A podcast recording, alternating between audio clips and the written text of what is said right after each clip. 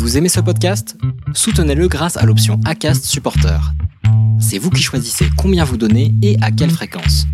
Cliquez simplement sur le lien dans la description du podcast pour le soutenir dès à présent.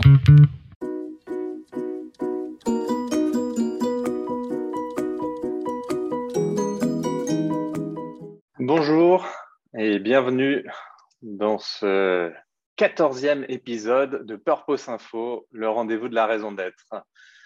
Pour ce quatorzième épisode, nous allons parler, comme d'habitude, de raison d'être, mais aussi des finalités des entreprises, de gouvernance, d'engagement, de culture d'entreprise et d'un sondage euh, de BVA euh, pour euh, la Massif et, et pour la Fondation Jean Jaurès, qui a beaucoup intéressé mes invités. Viviane de Beaufort, tout d'abord. Bonjour. mes invités. Bonjour, qui est professeur titulaire à l'ESSEC Business School et directrice du Centre européen de droit et d'économie. Euh, Viviane est engagée pour la promotion de la mixité. Elle a publié sur la gouvernance d'entreprise en droit des affaires comparé et européen, mais aussi en gouvernance publique et lobbying. Henri Perret, ensuite, est auteur et conférencier. Après une vingtaine d'années au sein d'un grand cabinet de recherche américain, il a fondé en 2019 la start-up Wasati, qui vise à accompagner le pilotage agile et l'engagement des, organisations. Un grand merci à vous deux d'avoir accepté l'invitation. Et pour démarrer l'échange, une question devenue un rituel dans cette émission. Quelles sont, selon vous, les finalités des entreprises? Viviane, si vous voulez commencer. Eh bien, justement, je trouve que c'est la question la plus difficile. Donc, euh, dans le vif du sujet. Alors, je vais être un... Comme je suis quelqu'un d'engagé, euh, je, vais... je vais être aussi un petit peu... Euh, pas cynique, mais pragmatique. Euh, quand on y réfléchit, cette question-là ne, ne, se posait pas avant. Parce que pour tout le monde, euh, le but de l'entreprise, et ça l'a distingué d'autres formes, comme les associations, etc., c'était de faire du profit. Je ne pense pas que cet objectif euh, ait disparu, parce que s'il n'y a pas de profit, il n'y a pas de survie d'entreprise. Mais la question a pris, je dirais, de la densité, de l'ampleur. On a d'abord interpellé l'entreprise sur la manière dont elle faisait ce profit. Donc, c'est la, potentiellement la RSE au sens global, avec les perspectives, euh, les impacts négatifs écologiques, euh, euh, sociaux, la limitation de ces impacts négatifs. On l'interpelle aussi sur le partage du profit la, fameuse question hein, du, de l'égalité ou de la non-égalité, euh, on n'a pas fini avec ça. Ça se traduit en gouvernance par le CNP, euh, l'intéressement des actionnaires. Euh, et l'idée, fondamentalement, c'est que plus le gâteau est grand, plus on peut se partager les parts de tarte. Hein, voilà. Et puis maintenant, on a le purpose, c'est-à-dire est-ce que finalement l'entreprise n'est là que pour faire du profit, étant entendu qu'elle le fait de la manière la plus correct possible en tant qu'acteur, euh, voilà, membre d'une société, et en respectant ses parties prenantes, dont les actionnaires, mais pas que, et est-ce qu'elle aurait une mission? Et là, et là, on arrive à l'interpellation de la loi Pacte en France. Pour moi, l'entreprise, elle doit créer de la valeur ou des valeurs. En fait, si elle ne crée pas de la valeur, cette valeur, elle peut être vue par l'intermédiaire des, produits et puis euh, de plus en plus, elle va être vue au milieu de services et plus uniquement du produit. Euh, eh bien, en fait, euh, elle n'existe pas. Il n'y a rien à commercialiser, il n'y a rien à acheter, il n'y a rien à, faire. Donc, voilà, pour moi, la finalité, c'est surtout créer de la valeur ou des valeurs. Merci à vous deux. Pour compléter cette question, selon vous, est-ce à l'État ou aux organisations, aux entreprises en particulier, de prendre des décisions concernant la réduction de leurs externalités, notamment négatives par rapport à leurs activités. Et euh, petite question subsidiaire, vu que je sais que Viviane est très connaisseuse de ce sujet, quel rôle pour l'activisme actionnarial? Je vous en prie. Ok. Alors, oui, là encore, finalement, elle, elle, est aussi compliquée, cette question. Enfin, bref, dès qu'on rentre dans les nuances, ça devient compliqué. Alors, dans un monde idéal, euh, le monde du libéralisme au sens, euh, au sens étymologique du terme, c'est effectivement aux acteurs privés de, de décider euh, de, travailler, de prendre conscience et de travailler sur les externalités négatives, de compenser aussi, on, pense à, je sais pas, aux émissions carbone par exemple, de faire du mécénat, euh, bref, d'être un acteur responsable au sein d'un écosystème. Alors après, on s'aperçoit que c'est bien gentil, mais quelles que soient les problématiques, prenons celle que je connais très très bien, qui est la question de l'égalité femmes-hommes et de la mixité, mais prenons aussi euh, climate change, avec, euh, avec pas mal d'épisodes et contre-épisodes en ce moment sur la taxonomie européenne, euh, le désengagement du charbon qui n'est pas tout à fait désengagé, le nucléaire qui refait son entrée, bref, bref. Ces choses-là sont complexes et on s'aperçoit que dans, dans de nombreux pays, et tout particulièrement un pays comme le nôtre qui a quand même une tradition légaliste et d'interventionnisme de l'État qu'à titre personnel je regrette mais, mais voilà, mais qui est, qui est celle-ci. Il ne se passe pas grand-chose quand il n'y a pas un input euh, légal. Là encore, quand on rentre dans la nuance, je préférais des incentives, par exemple des politiques euh, d'éco-conditionnalité, dégâts-conditionnalité, euh, de respect des droits, et ça existe au niveau européen, donc je sais que, que c'est possible, que des sanctions et des obligations. Je pense qu'on a créé un cadre très complet, très sophistiqué, peut-être trop lourd pour pas mal de boîtes, en tout cas adapté peut-être aux grands groupes, mais moins aux ETI, aux PME et encore moins aux startups, et qu'à un moment donné, euh, voilà, on, crée, euh, on crée tellement de contraintes que on va euh, on limite l'innovation, on limite la créativité, on a une culture du risque, euh, de prise de risque lamentable parce que c'est la précautionnité aiguë. Donc ça m'interpelle ça que la bonne gouvernance conduise à ça. Je, ne sais pas si c'est ça l'issue. Quant à l'activisme actionnarial, euh, qui est un facteur parmi d'autres, il a une particularité en France. Euh, on est plutôt sur de l'activisme sociétal. C'est un, paradoxe. Hein. Euh, plus qu'aux États-Unis. On, a, une minorité en fait euh, d'actionnaires minoritaires. je pense au Forum l'investissement responsable, à Fitrust, euh, les équivalents américains, BlackRock, qui vont interpeller l'entreprise et lui demander des comptes, en fait, hein, accountable, demander des comptes sur le devoir de vigilance, sa politique sociale, le ratio d'équité. Et je pense que c'est un aiguillon supplémentaire qui va venir euh, compléter le cadre légal et permettre une pratique euh, de tâtonnement hein, pour le moment qui est intéressante. Je travaille beaucoup avec le Forum de l'investissement responsable. Donc, l'actionnaire, l'activisme actionnarial en France, parce qu'il perturbe le pouvoir, le pouvoir du dirigeant euh, est souvent mal vécu, un peu comme le lobbying, j'aime bien faire ce parallèle, est mal perçu ou est alors qu'en fait, c'est pour moi un, un, peu la mouche du coche. Et je trouve que c'est assez intéressant de voir ce qui se passe, les bonnes questions qui sont posées et la manière dont les entreprises sont obligées de répondre en s'engageant. Et je pense qu'en fait, c'est un facteur de progrès peut-être même plus intéressant que, que le cadre législatif. Voilà, c'est un petit peu euh, long, pardon, mais c'était une question dense.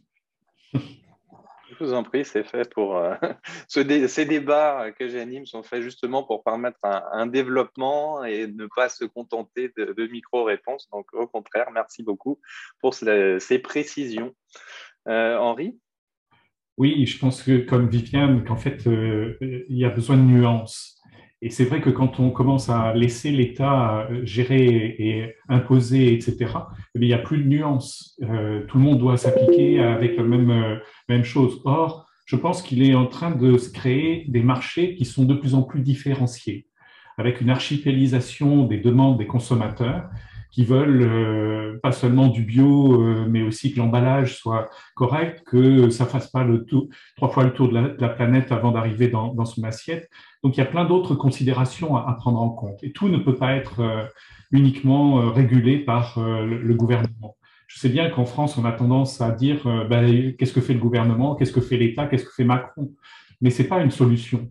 Et donc la grosse difficulté, effectivement, c'est quand on laisse trop faire, entre guillemets, c'est que ben, il y en a qui vont clamer qu'ils font tel ou tel engagement et puis que en réalité, c'est pas tout à fait la, réalité des, choses. Quand on n'a pas de référentiel, pour dire on est bon sur tel domaine plutôt que tel autre, et eh ben, il est très difficile de ne pas se faire embarquer par un marketing qui va développer évidemment un discours pour se différencier, mais qui va être peut-être aussi un énorme mensonge.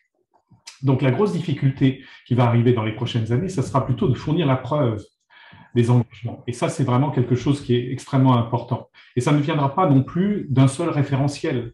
Pourquoi? Parce que, ben, à cause de cette archipélisation des consommateurs, eh il y aura différents types de référentiels. Bien sûr, il y en a qui voudraient s'imposer, comme Bicorp par exemple, mais qui connaît Bicorp chez les consommateurs et qui va aller regarder ce que contient véritablement Bicorp pour savoir si ça correspond vraiment à, sa demande? Donc, je, crois aujourd'hui que le pouvoir, il est dans les mains des consommateurs et que ces consommateurs sont en train de chercher et mettre en place des outils qui vont leur permettre justement de ne pas avoir uniquement des choses régulées par euh, les gouvernements, par les instances euh, euh, gouvernementales. Ça, c'est pour une première chose. La deuxième chose, c'est pour la notion d'activisme actionnarial. Eh bien oui, ces consommateurs, ils sont en train de s'organiser.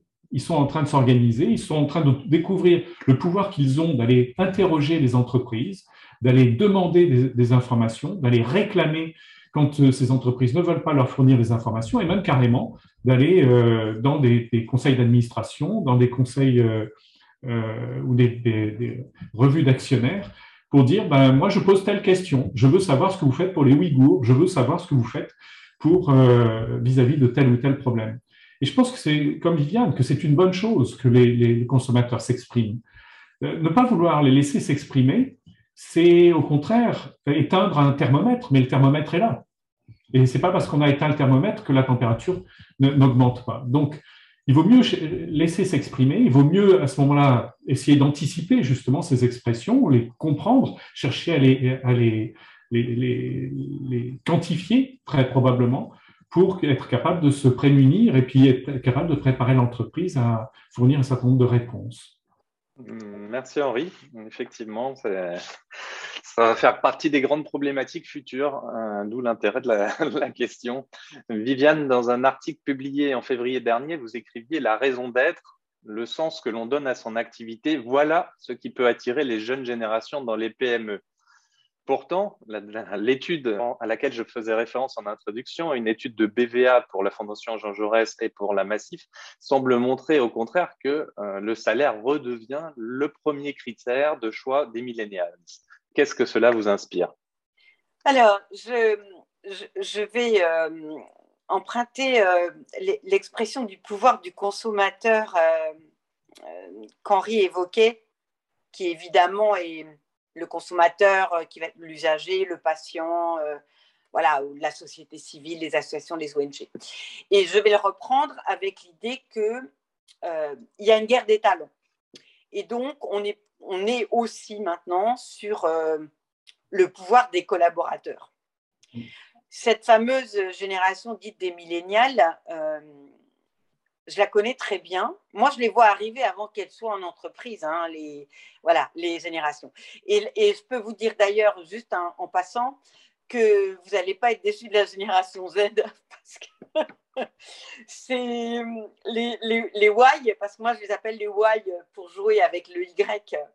Euh, parce, voilà, parce que c'est la première génération qui a questionné, en fait et, les aides, ils déboulent avec, euh, avec euh, je ne sais pas si c'est mieux ou pire, mais en tout cas, c'est assez intéressant.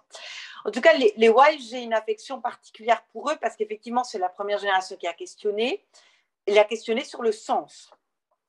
Euh, et j'ai toujours identifié, depuis que je les vois maintenant sur le marché et prendre des postes de manager responsable, je les suis beaucoup. Alors évidemment, c'est un micro, euh, c'est comme un laboratoire de recherche. Hein.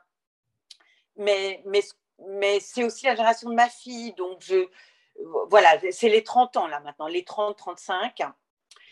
Euh, et je vais répondre, je vais répondre au sondage sans faire de commentaires sur le sondage parce qu'Henri va peut-être en faire, donc je lui laisse le privilège, euh, qu'en fait, ils veulent les deux. Et, ils ont, et, ils ont bien raison. Alors, cette génération, qu'est-ce qu'elle a vu? Un, elle a vu, excusez-moi du peu, leurs parents se crever à la tâche et être souvent remerciés comme euh, hein, du linge sale ou tomber euh, en burn-out, avoir des maladies professionnelles. Enfin, ils se sont sacrément questionnés sur la valeur travail au sens le sacrifice travail. Ça, c'est un premier truc très fort. Deux, ils ont bien compris que cette espèce de, de contrat euh, travail contre la sécurité, la retraite, les machins, c'était mort pour eux. Et que donc, fallait jouer. Euh, alors, donc, on les accuse d'être égoïstes et d'être individualistes, mais ils sont juste un peu pragmatiques. Ils savent très bien qu'ils ont intérêt à construire non pas une carrière, mais un parcours. Et là intervient la question du sens. On dit qu'ils sont. Alors, on va parler des sous. Je ne sais pas s'ils sont tellement intéressés par les sous que ça. Ils, valent quelque chose et ils ont compris que l'entreprise ne sait pas avoir d'autres référentiels. On parlait de valeur avec Henri tout à l'heure, qu'autrement que de valoriser par une rémunération. Et donc, ben, ils ont compris qu'ils valent un certain prix et donc il est hors de question qu'ils se bradent. Pour moi, c'est ça l'explication du sondage. Et troisième, euh, quatrième propos qui me paraît vraiment le plus important, j'en vois un certain nombre qui changent de voie assez rapidement, qui prennent des risques, qui partent. Quand ils restent, c'est parce qu'ils trouvent un sens à leur travail ou un sens à l'entreprise ou un sens à une relation avec leur manager. Et je pense que là, c'est aussi intéressant parce que c'est souvent les enfants rois. Euh, c'est les enfants qui ont appris à être considérés. Et donc, lorsqu'ils ont un management qui les considère, ils vont être. Euh, il y a une relation d'attachement, en fait. C'est le paradoxe. En même temps, il ne faut pas confiance à la boîte, mais ils peuvent faire confiance à une personne. Et c'est tout leur paradoxe. Donc, ils préfèrent avoir, faire un job qui les intéresse, quitte à être très mal payé, mais d'un autre côté, ils savent ce qu'ils valent et ils disent, mais ils me le disent à moi, je, je m'en vais, madame. Je leur dis, mais vous avez réfléchi, négocier au moins une rupture contractuelle, je m'en fous. Euh, dans, je claque des doigts, j'aurai trois offres. Alors, dernier propos quand même important, on parle de la génération Y, c'est pas toute une génération, hein. c'est la micro-génération que je connais moi parce que j'ai le privilège d'enseigner dans une grande école, que je vois des admissions sorties qui ont déjà 5 euh, ans d'études, des ingénieurs qui viennent faire l'ESSEC, des juristes notamment, puisque je, suis prof de droit, qui avec euh, DM2 viennent continuer leurs études. C'est-à-dire que c'est les managers, les dirigeants de demain. Euh, on n'est pas amené à parler aujourd'hui de, des laissés pour compte, mais c'est pour moi un grand défi de notre société que donner une chance à la diversité, pour le coup, la diversité des parcours sociaux, des origines sociales. Et je pense que là, euh, la France est en échec et que ça, c'est un vrai sujet qui va nous péter dans la figure, pour être poli. Merci beaucoup, Viviane. Euh, Henri, je crois que tu voulais réagir. Tu m'as envoyé quelques, quelques graphiques supplémentaires euh, que je peux diffuser si tu le souhaites pour que notre audience se, se, représente un petit peu mieux ce qu'il y avait derrière ces, cette enquête, notamment le, le principal. Euh, celui sur les principales attentes des jeunes. Donc là, euh, tout le monde peut voir qu'il y avait effectivement en numéro un avoir un poste bien payé, mais qui arrive euh, assez rapidement derrière, avoir une activité intéressante, avoir un poste qui vous permet d'avoir du temps libre pour votre vie personnelle, etc., etc. Je te laisse commenter notamment la méthodologie peut-être de l'enquête, Henri. je critique beaucoup la méthodologie en général des sondages parce que dès qu'on sonde des choses qui sont plutôt de l'intention ou qui sont plutôt euh, de l'ordre des valeurs, il est très difficile de conscientiser ce genre de choses et donc on interroge une pensée de soi-même et c'est pas véritablement des faits. Et là, en l'occurrence, bien sûr, quand on le fait auprès de, jeunes qui sont pas encore rentrés dans le monde du travail, puisque ce sont les 18-24 ans, pour la plupart, pas tous, euh, ce n'est que de l'intention. Donc, euh, donc, il faut faire extrêmement attention sur les résultats et sur ce que l'on peut en déduire. Il y a une deuxième chose méthodologique de la part de, BVA aussi et de la part du, communiqué de presse, c'est qu'on ressort uniquement les 43% d'avoir un poste bien payé. mais euh, sortant de crise, etc., je trouve que c'est pas complètement anormal d'avoir euh, ce genre de résultat. Donc, euh, pour moi, ça ne dit pas grand-chose. Ce qui aurait été intéressant, c'est de voir qu'il y avait trois réponses possibles et il aurait été intéressant de voir combien de, jeunes qui ont répondu ont mis en première, deuxième ou troisième position pour voir si c'est vraiment the must, de, comme l'indique l'article. Bref, beaucoup de critiques sur la méthode et sur la manière de le présenter plutôt que sur les résultats. Après, ce qui me paraît intéressant, c'est effectivement, il y a d'autres critères qui sont euh, relativement intéressants. C'est de ne pas considérer uniquement le premier, mais de voir qu'il y a avoir une activité intéressante à 32%, avoir un poste qui vous permet, on retrouve ce que Viviane disait, sur avoir un poste où vous travaillez en équipe, en bonne entente, en bonne entente avec vos collègues ou avec votre, euh, votre manager. Il y a une chose intéressante, avoir un poste stable où vous vous sentez en sécurité. Et il y a un autre graphique où les, qui parle de valeur, où en fait la sécurité n'apparaît même pas. Donc là, il y a une énorme contradiction entre ça, qui montre qu'il y aurait 26%, et un autre dans lequel la sécurité n'est même pas citée.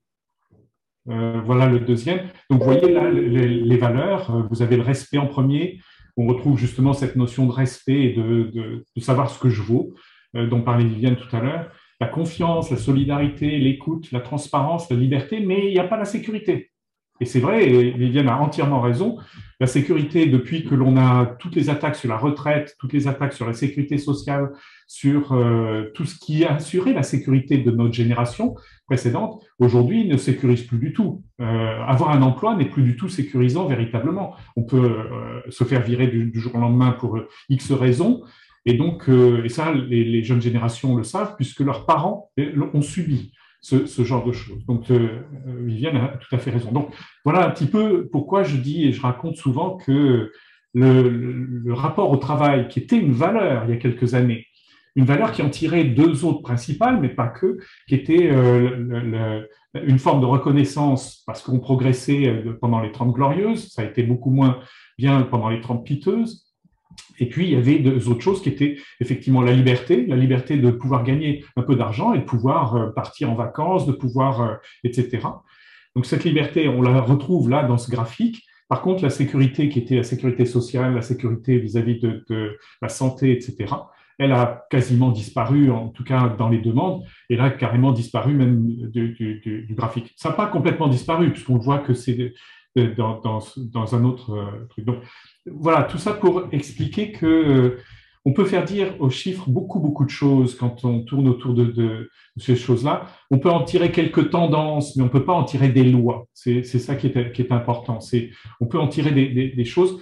Pour revenir à ton commentaire, euh, Clarence, il y a quelque chose aussi, c'est est-ce que c'est une tendance de revoir le, salaire comme étant une tendance qui revient Il aurait fallu avoir des informations sur les sondages précédents pour savoir si ça monte ou si ça descend sur le même panel. Donc, vous voyez que ce n'est pas si simple que ça, l'interprétation que l'on peut faire euh, des, graphiques. Tout ça pour dire que le, il y a probablement des choses et des choses qui diffèrent énormément, évidemment, euh, sur le, panel. J'ai calculé un, taux de, marge. Il est aux alentours de 3%. Donc, c'est 43%, plus ou moins 3%. Hein.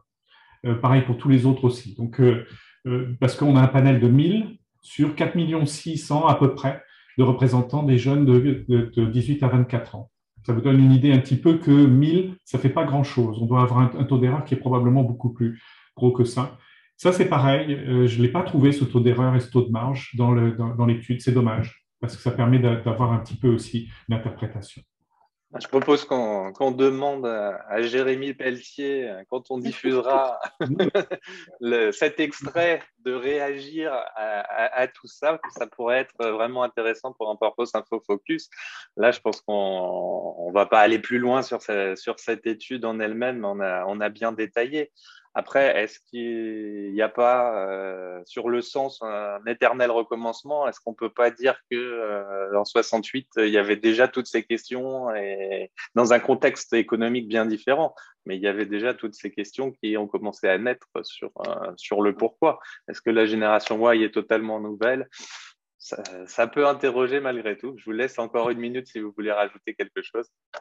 Viviane C'est important et que j'ai le sentiment, mais Viviane peut-être pourra confirmer, c'est que on voit des jeunes qui sont beaucoup moins schizophréniques que les générations 68 et, et suivantes. C'est-à-dire que les jeunes acceptent beaucoup moins euh, de faire des compromis pour, euh, pour euh, vis-à-vis du monde du travail. Parce que justement, ils ont constaté que leurs parents, eux, ont fait les compromis nécessaires et que finalement, ils ont été jetés comme des vieilles chaussettes. Quoi. Donc, je pense quand même qu'il y, a une frange de jeunes qui sont absolument sans compromis. Et je dis pas tous, hein, mais moi j'en ai quelques-uns, j'ai trois fils et puis un, beau-fils. Eh ben, euh, j'en ai trois sur les quatre qui ne font aucun compromis, au, risque de ne pas trouver de travail, au risque de se retrouver et de créer leur propre euh, activité, euh, de prendre des risques de rester au RSA pendant des, mois, etc. Mais il n'était pas question de rejoindre une entreprise qui faisait tel type de marketing, qui ils ne trouvaient pas même d'entreprise qui leur donne envie, quoi. Oui, je, suis totalement d'accord sur l'idée du le refus du compromis euh, qui veut dire euh, je prends des risques en étant euh, très conscient que voilà, il y a, voilà. En, fait, c'est le paradoxe que j'évoquais tout à l'heure. Dans un contexte très risqué, parce qu'ils ont ce ressenti hein, du risque à court terme, mais et encore et encore davantage à moyen long terme, il y a deux réflexes, enfin les plus importants me semble-t-il. L'idée que c'est un peu euh, du daily basis, hein, c'est euh, advienne que pourra, euh, voilà, chaque jour on verra. du coup, la demande de fun au sens intérêt et aussi bonne ambiance, voilà, dans l'activité. je revois à l'école, c'est aussi euh, ils demandent beaucoup plus à débattre en fait dans les cours que de subir des cours. Ils demandent la parole. Ils ont besoin d'être écoutés. Il y a... Et le Covid a accéléré fondamentalement cette demande. Et je pense que ça, a un rapport, puisque c'était la, frange qui arrive sur le marché du travail, ça a un rapport avec les projections. Voilà, Henri parlait du fait qu'en fait, c'est les projections qu'ils font. On va bien voir après ce qu'ils vont donner. Euh, et la deuxième chose, c'est aussi, on ne l'a pas encore évoqué, là, ça me paraît quand même important, cette conscience très, très affûtée de, du risque, risque climat, risque écologique, euh, risque de l'immigration, bref, bref, j'en passe et des meilleurs, les amène encore à avoir une approche court terme. Et donc, quand vous leur parlez de carrière, ils vous regardent euh, comme ça. Euh, en, revanche, en revanche, ils vont revendiquer un job qui les intéresse qui a un intérêt, qui a de la valeur. Ils vont demander parfois à être au 4-5e ou au 3-5e, quitte, paradoxal par rapport au sondage, à être moins payés. Sont logiques quand même. Parce que comme ça, ils peuvent faire du bénévolat. J'en ai beaucoup, moi, qui, se, qui trouvent du sens dans des actions. Euh, on a parlé du service civique pas mal avec eux. Et en fait, euh, le travail n'est plus une fin en soi, c'est devenu une composante de leur vie ce qui explique dans le sondage la demande numéro 2 et la demande numéro 3. Il faut que ça soit dans une bonne ambiance euh, et je veux du temps pour moi. Voilà. Et, je pense que ça, c'est fondamental. C'est très différent de nous qui avons eu globalement tous une tendance au surinvestissement avec le coût parfois que ça peut impliquer dans, notre job, qui était une sorte d'engagement. En fait, là, non non, il n'y a pas l'engagement comme ça. Sauf, et j'évoquais mon, mon petit article sur les PME ETI, euh, je pense effectivement que les ETI PME qui ont de grandes difficultés à recruter des jeunes talents parce qu'ils n'arrivent pas à s'aligner côté salaire, on revient à ce qu'on disait tout à l'heure, peuvent vraiment, parce que là, on n'est pas sur du fake, hein, on n'est pas sur du marketing euh, pourri, on est, les relations sont beaucoup plus horizontales, c'est des équipes plus humaines. Elles ont vraiment un, comme les startups en développement, elles ont vraiment une carte à jouer pour attirer ces jeunes talents et faire la différence sur le capital humain. Moi, j'y crois vraiment beaucoup parce que les, les, les, jeunes se désintéressent des grosses boîtes qui pourtant alignent tout un tas de politiques dans tous les sens. Je ne vais pas en citer une plutôt qu'une autre, euh, mais finalement apparaissent comme des structures tellement lourdes et tellement inadaptées euh, au monde tel qu'ils le perçoivent et qu'ils le vivent, je pense que les ETI PME ont vraiment des cartes à jouer et peuvent pour le coup euh, recruter des jeunes en leur, faisant confiance et en leur donnant, une, en leur faisant une place. Et c'est important aussi sur la transmission de génération parce qu'on n'en parle pas, mais il y a cette problématique là des baby boomers qui partent et il y a, il y a une problématique de la guerre des talents, c'est aussi parce qu'il y a moins de jeunes euh, avec des personnes plus âgées qui s'en vont et qu'on a, on a un shift. Hein. Merci beaucoup. Euh, ben, dans ce cas-là, je vous propose qu'on admette ensemble que le sens est devenu encore plus qu'avant une attente centrale euh, pour les individus, notamment les jeunes. Qu'est-ce qui permet, selon vous, à une entreprise de donner du sens aux tâches qu'elle confie à ses salariés? Henri, peut-être? Le, je crois qu'il y, a quelque chose qui a changé profondément. Je vais vous raconter une anecdote. Il y a, quelques années, mon fils fréquentait une, une, jeune femme et elle me voyait euh, être tout le temps au téléphone euh, ou, bien en visio euh, déjà il y a une vingtaine d'années parce que je travaillais pour une boîte américaine, donc en anglais, etc. Et une de ses copines, de cette jeune femme, lui demande mais il fait quoi le père de Nicolas et ne sachant pas quoi répondre, elle dit il doit être un espion parce que je ne sais pas. Et, en fait, euh, c'est ça, nos métiers deviennent de plus en plus abstraits et devient de plus en plus difficile de décrire. Euh, alors moi, j'étais architecte de système d'information euh, dans les grandes entreprises, c'est un métier nouveau qui n'existait pas il y a 25 ans. Donc euh, j'ai participé à la création de, ce métier. Et en fait, de ces métiers nouveaux, il en existe de plus en plus, euh, qui tournent bien évidemment autour du numérique, mais pas que. Il, il, il en sort pratiquement tous les jours faut bien comprendre qu'en quelques 20, 30 ans, 40 ans, euh, on savait ce que faisait le cordonnier, le meunier, quelle était l'utilité de, son travail euh, et de ce qu'il produisait, parce qu'il produisait des choses très concrètes. Et puis on envoyait, on l'utilisait tous les jours, quoi, dans les villages. Eh bien, en 20 ou 30 ans, il y a énormément de métiers comme ça qui ont complètement euh, changé, mais qui deviennent de plus en plus abstraits avec le tertiaire, avec euh, le, fait que l'on va de plus en plus depuis le produit vers euh, la vente de services, mais la vente de services autour de la mobilité, ça prend de telles multiples formes que ces nouveaux métiers sont très difficiles à décrire en fait. Et donc, travailler pour Blablacar ou travailler pour... Euh, encore, on connaît Blablacar, donc on dit, ah tiens, on travaille pour Blablacar. Mais qu'est-ce que tu fais au, sein de Blablacar? Ah, Je fais la planification euh, en, étudiant, les données pour savoir où est-ce que je vais mettre les bus entre des villes. Comment ça s'écrit, ça, ce, métier-là? C'est quoi ce métier? Euh, et pourtant, des métiers comme ça, ils vont en, générer de plus en plus. Donc, la grosse difficulté pour les grosses entreprises et pour toutes les entreprises demain sera justement de décrire aux employés c'est quoi votre rôle dans quelque chose qui est plus vaste, dans quelque chose qui devient complexe, qui est le monde VUCA, le monde volatile, incertain, complexe, ambigu. Donc, euh, diminuer le risque, euh, ça sera des, métiers de plus en plus importants euh, diminuer la complexité et travailler sur décomplexifier un certain nombre de process, de, choses. Tout ça, ce sont des métiers complètement nouveaux qui seront en ligne justement avec ce, ce monde VUCA, et, mais qui seront de plus en plus abstraits. Et donc, euh, il faudra pour euh, les entreprises et pour attirer ces jeunes, leur expliquer quel est leur, rôle dans l'utilisation de la donnée pour quelque chose qui est résoudre un problème que, dont la société a besoin et dont les gens, les consommateurs, euh, auront besoin dans leur recherche d'efficacité, de, facilité pour tout ce qui est user experience, ou bien dans les, prochains, dans, les prochaines volontés marketing qui seront de s'engager de plus en plus vers des valeurs. Eh bien, voilà tout un tas de nouveaux métiers qu'il va, savoir, va falloir savoir décrire pour, euh, pour, justement pour que ces, ces, ces, consommateurs, ces employés ou futurs employés, eh bien, euh, viennent et aient envie justement de travailler pour ces entreprises. Merci Henri. Viviane, est-ce que ça vous inspire? Oui, je, je, réagis. Euh, alors, évidemment, je suis complètement d'accord. Euh, je voudrais ajouter euh, quelques éléments. selon moi, il y, a, effectivement ce paradoxe des nouveaux métiers, en gros des métiers qui n'existent pas encore même. Donc, se projeter dans des métiers qui n'existent pas encore, euh, je veux dire, c'est carrément compliqué. C'est aussi pour ça que à l'université, l'éducation supérieure, dans les grandes écoles, je fais partie des profs euh, plutôt.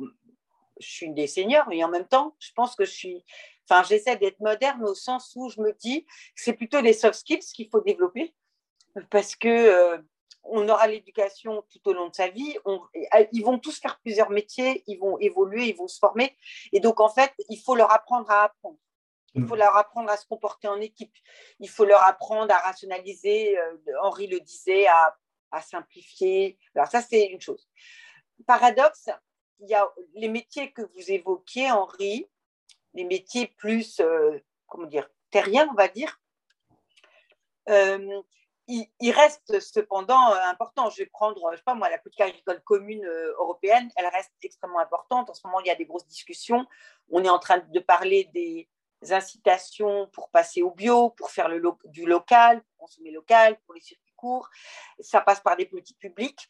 Et en fait, il y a des étudiants qui ont fait des études supérieures qui se disent, mais finalement, tout ça, j'en veux pas. Je retourne au métier de la terre et, et, au métier manuel et, et, à la réalité. Et ça, je sais.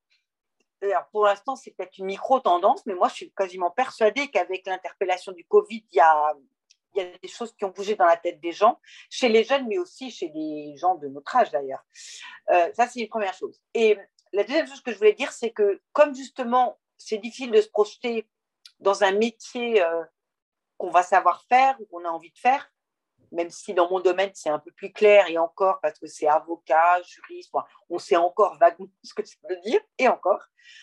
Euh, je crois que finalement, ce qui va séduire euh, le jeune collaborateur, mais aussi de plus en plus, et by the way, je suis en train de lancer une enquête au sein de mes réseaux perso de femmes sur ça, parce que je m'aperçois que dans le cadre de la loi Rixin, avec les quotas sur les comités de direction, on a beaucoup de DRH et de cabinets de recrutement qui sont interpellés parce qu'ils proposent des postes aux femmes et que les femmes, elles disent euh, ça m'intéresse pas. C'est le fameux opting out qu'on a documenté aux États-Unis et qui arrive aussi. Donc, je suis en train de m'amuser à. Je vais essayer de sortir un truc pour le 8 mars là-dessus. Parce que, en fait, euh, on dirait que les femmes de mon âge et un peu plus jeunes, parce que j'ai 60 ans, font la même chose que les jeunes. Euh, on va voir ce que le, ce que le, le rapprochement, euh, interpellation sur le sens, euh, votre truc, ça ne m'intéresse pas, ou vous ne donnez pas les moyens. Alors, qu'est-ce qui est sous-jacent là que je vois apparaître? Une demande de confiance. Je veux être autonome, je veux être libre, je veux travailler comme je veux. Je peux travailler beaucoup, mais comme je veux. La confiance. On a forcé les gens à faire du télétravail. Il y en a plein qui ne veulent pas revenir complètement en entreprise. Ils ne veulent pas avoir l'impression d'être, voyez, dans, dans la... Donc, toutes les entreprises qui vont être, un, woman friendly, un, euh, on va dire young friendly, deux, flexible, et quatre, j'y reviens, je le cite en dernier, avec une direction qui semble exemplaire et des managers qui montrent l'exemple, qui ont des valeurs, ceux-là, ils auront une capacité à attirer les talents, je crois. Merci beaucoup pour enchaîner. Euh, est-ce que selon vous, de l'extérieur, on peut différencier ce qui constitue un vrai travail sur la culture d'une entreprise, sur ses valeurs, sur sa raison d'être, d'un travail qui serait purement cosmétique. Henri? Pas facile. Nous, euh, chez Wasati, on, parle beaucoup de la page d'engagement sur le site web, c'est-à-dire de dire ce que l'on fait, mais aussi de le prouver. C'est-à-dire, c'est pas seulement de le dire ou de faire et de clamer, mais c'est aussi de prouver, d'apporter des preuves. Alors les preuves, la grosse difficulté aujourd'hui des preuves, c'est que les entreprises vont les chercher auprès d'ONG ou auprès de labels ou auprès de, gens comme ça. Or, les consommateurs, ils ne connaissent aucun de ces trucs-là. Et ils voient même les ONG, pour euh, certains consommateurs qui font partie de la, masse, plutôt comme des extrémistes. Donc, en fait, quand euh, le fait d'avoir le label de l'ONG, euh, etc., c'est pas forcément quelque chose qui va les engager eux-mêmes si eux-mêmes ne sont pas et font pas partie de cette ONG en, question. Donc, euh, ça devient compliqué. Le, chez nous, à Sati, on va se positionner énormément sur justement comment faire pour apporter la preuve.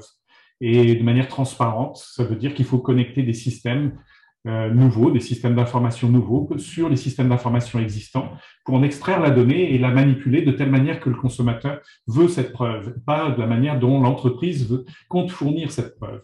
C'est un peu quelque chose de très nouveau et sur lequel il faudra travailler de toutes les manières dans, les prochaines, dans les prochaines années. Mais il y a un autre moyen, un moyen très simple. Il existe des tas de sites web sur lesquels les employés s'expriment à propos de leurs entreprises eh bien, les jeunes, ils vont voir ces, outils-là et ils regardent.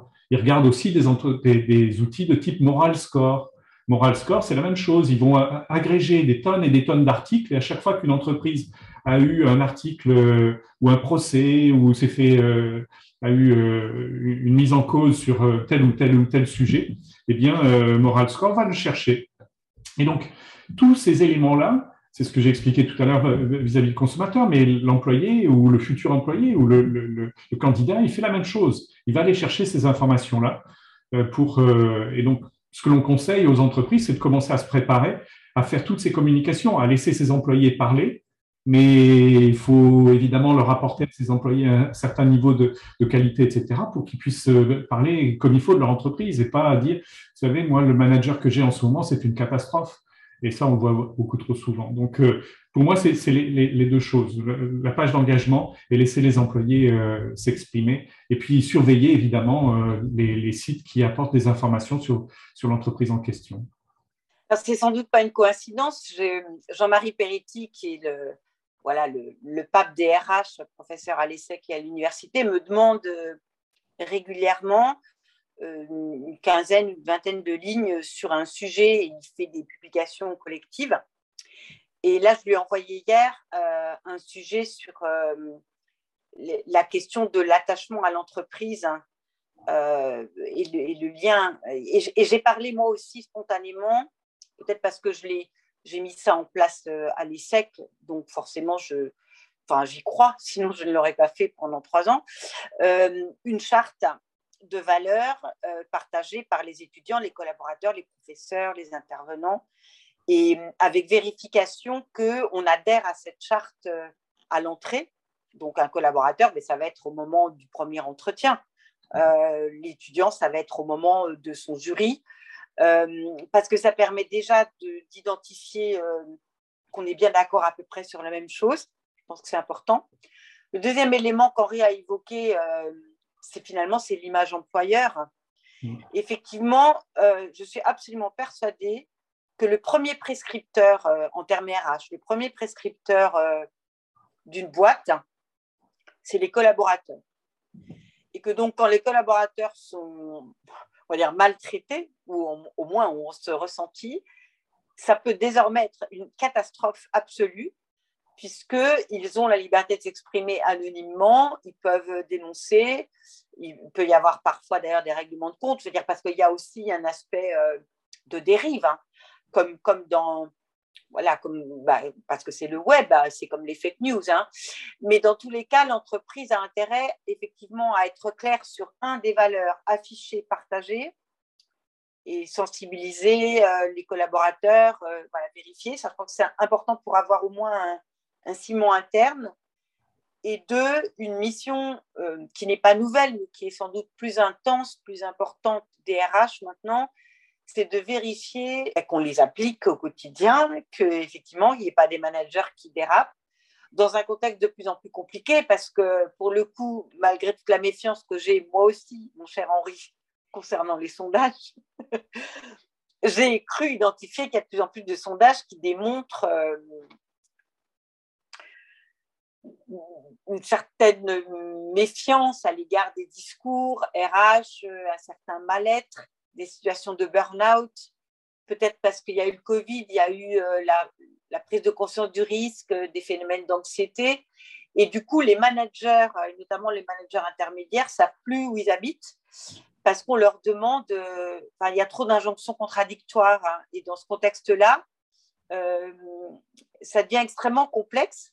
Et j'ai pas de solution, mais j'ai qu'une sensation, parce que bah, je le vis comme ça, étant quelqu'un d'engagé, c'est que finalement, la différence, c'est l'engagement personnel des gens euh, au quotidien, auprès de leurs équipes, auprès, euh, auprès, des, voilà, auprès des proches, ou, euh, collaborateurs, auprès en haut, en bas, et, que, et que ceux qui tiennent, c'est ceux qui sont humains, simplement. Je vais parler d'humanisme. Voilà, c'est un peu idéaliste, mais je m'en fiche, j'assume.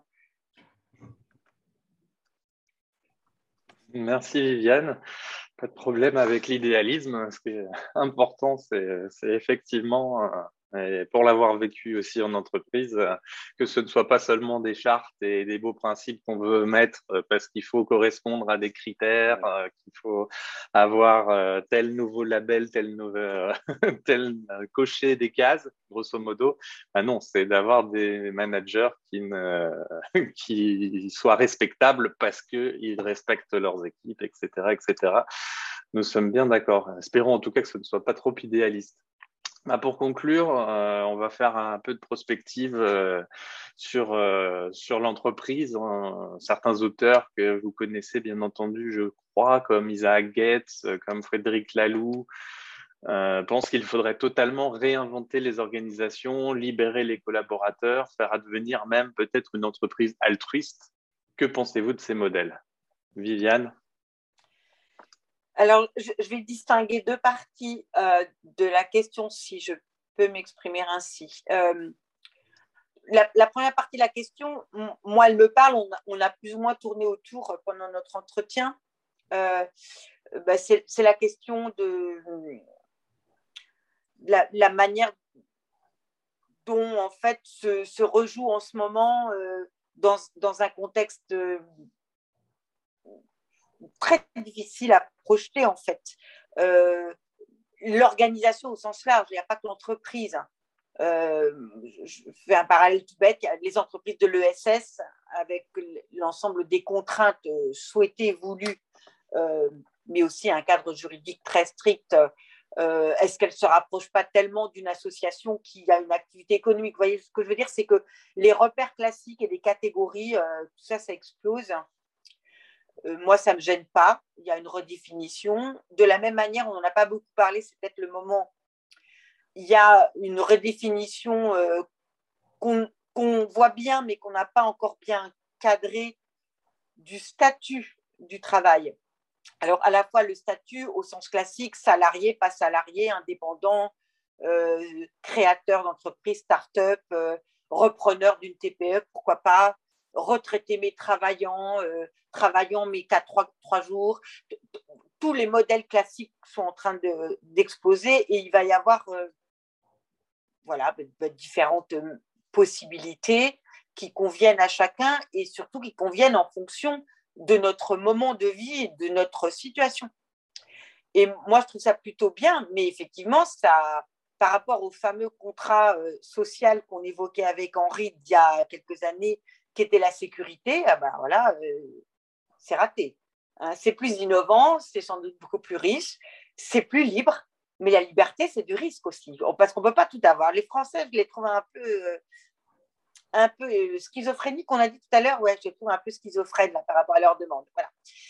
Et puis alors, quant à l'entreprise altruiste, alors j'avais dans un bouquin que j'ai bien aimé, L'entreprise vraiment responsable de Jean-Noël Félix, il a repris dans un historique euh, tous les modèles euh, d'entreprise euh, qui avaient été proposés, à part l'entreprise classique, l'entreprise collaborative, l'entreprise, je sais pas quoi, l'entreprise Terra Nova, etc., etc. L'entreprise contributive. Alors, l'entreprise altruiste, pour moi, là, c'est la limite. Et on revient à notre première question.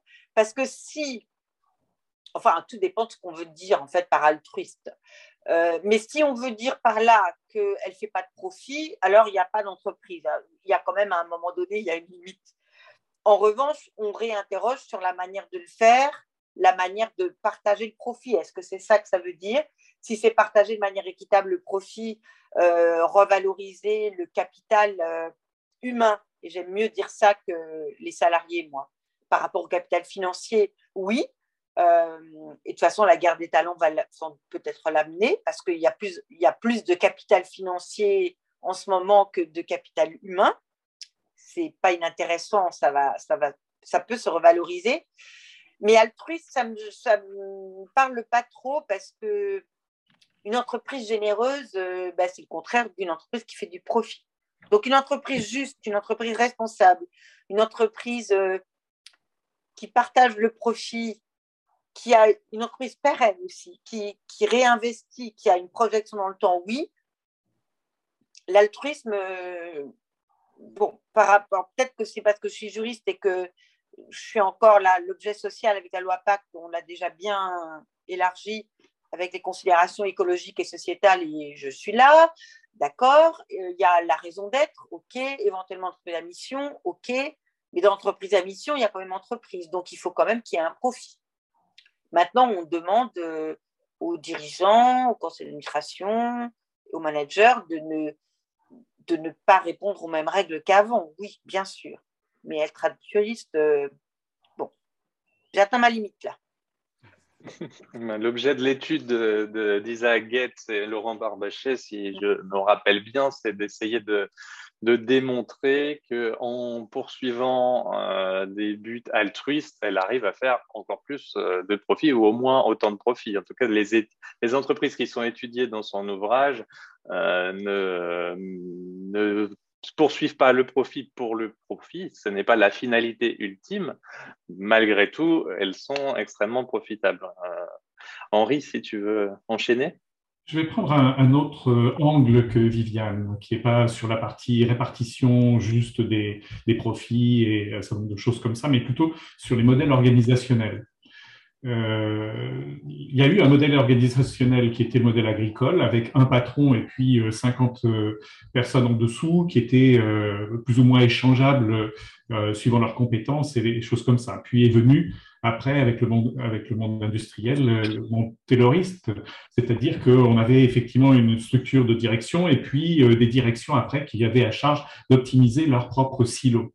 C'était bien pour, pour construire la Ford T avec une seule couleur gris euh, et pour un seul client et type de client qui était la nouvelle classe moyenne américaine en gros.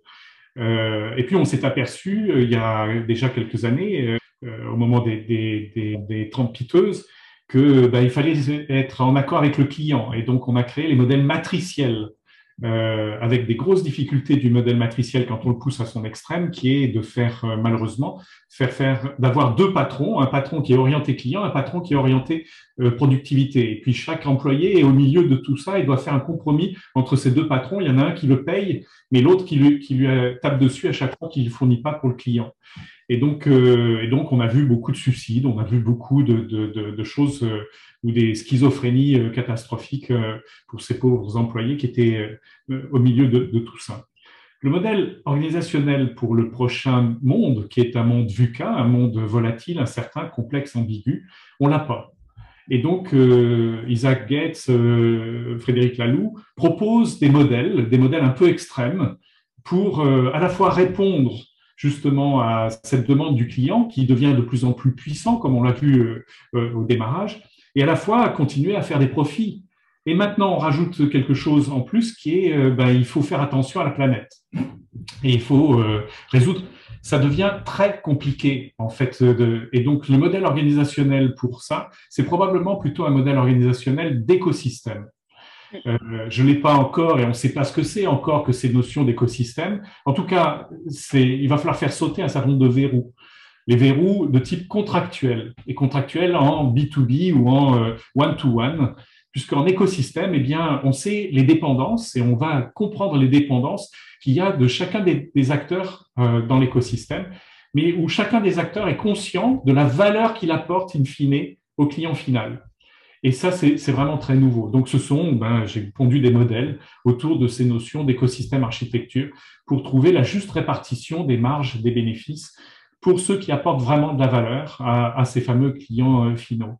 Donc, ce sont des nouveaux modèles, euh, mais évidemment, ces notions d'écosystème peuvent conduire à l'ubérisation, peuvent conduire à euh, des, choses où on a de plus en plus d'indépendants qui vont prendre de plus en plus de risques, mais qui, en contrepartie, devront avoir une juste répartition de, de la marge. Donc, c'est pas forcément non plus un modèle à la euh, GAFA, euh, Google, Apple, Facebook, Amazon, qui cherchent à récupérer le maximum de marge parce qu'ils ont la relation avec le client et ils héritent de la relation avec le client. Mais est-ce que c'est eux qui vont délivrer le maximum de valeur au client au-delà de la valeur facilité et efficacité? Voilà tout le questionnement que l'on doit avoir. Quels sont les modèles organisationnels à venir? Pour euh, être capable de supporter justement ces clients et puis ces différentes euh, demandes contradictoires ou paradoxales, comme le, notait tout à fait euh, à bon escient Viviane. Je vous remercie tous les deux vivement euh, de m'avoir accordé du temps en cette période de fête. Euh, j'espère que les, les spectateurs, euh, les courageux spectateurs d'aujourd'hui et puis tous ceux qui viendront dans, dans, les prochaines semaines lorsque ce sera diffusé par extrait prendront autant de plaisir à vous écouter que j'en ai pris à vous interroger. Euh, et puis, euh, je vous souhaite de bonnes fêtes à tous les deux, ainsi qu'à nos spectateurs. Je donne rendez-vous à tout le monde euh, pour le prochain épisode de Purpose Info, l'épisode 15, avec Catherine McGregor, la directrice générale d'Engie, et Laurent Berger, le patron de la CFDT. Merci beaucoup. Bon après-midi à tous. Bon appétit.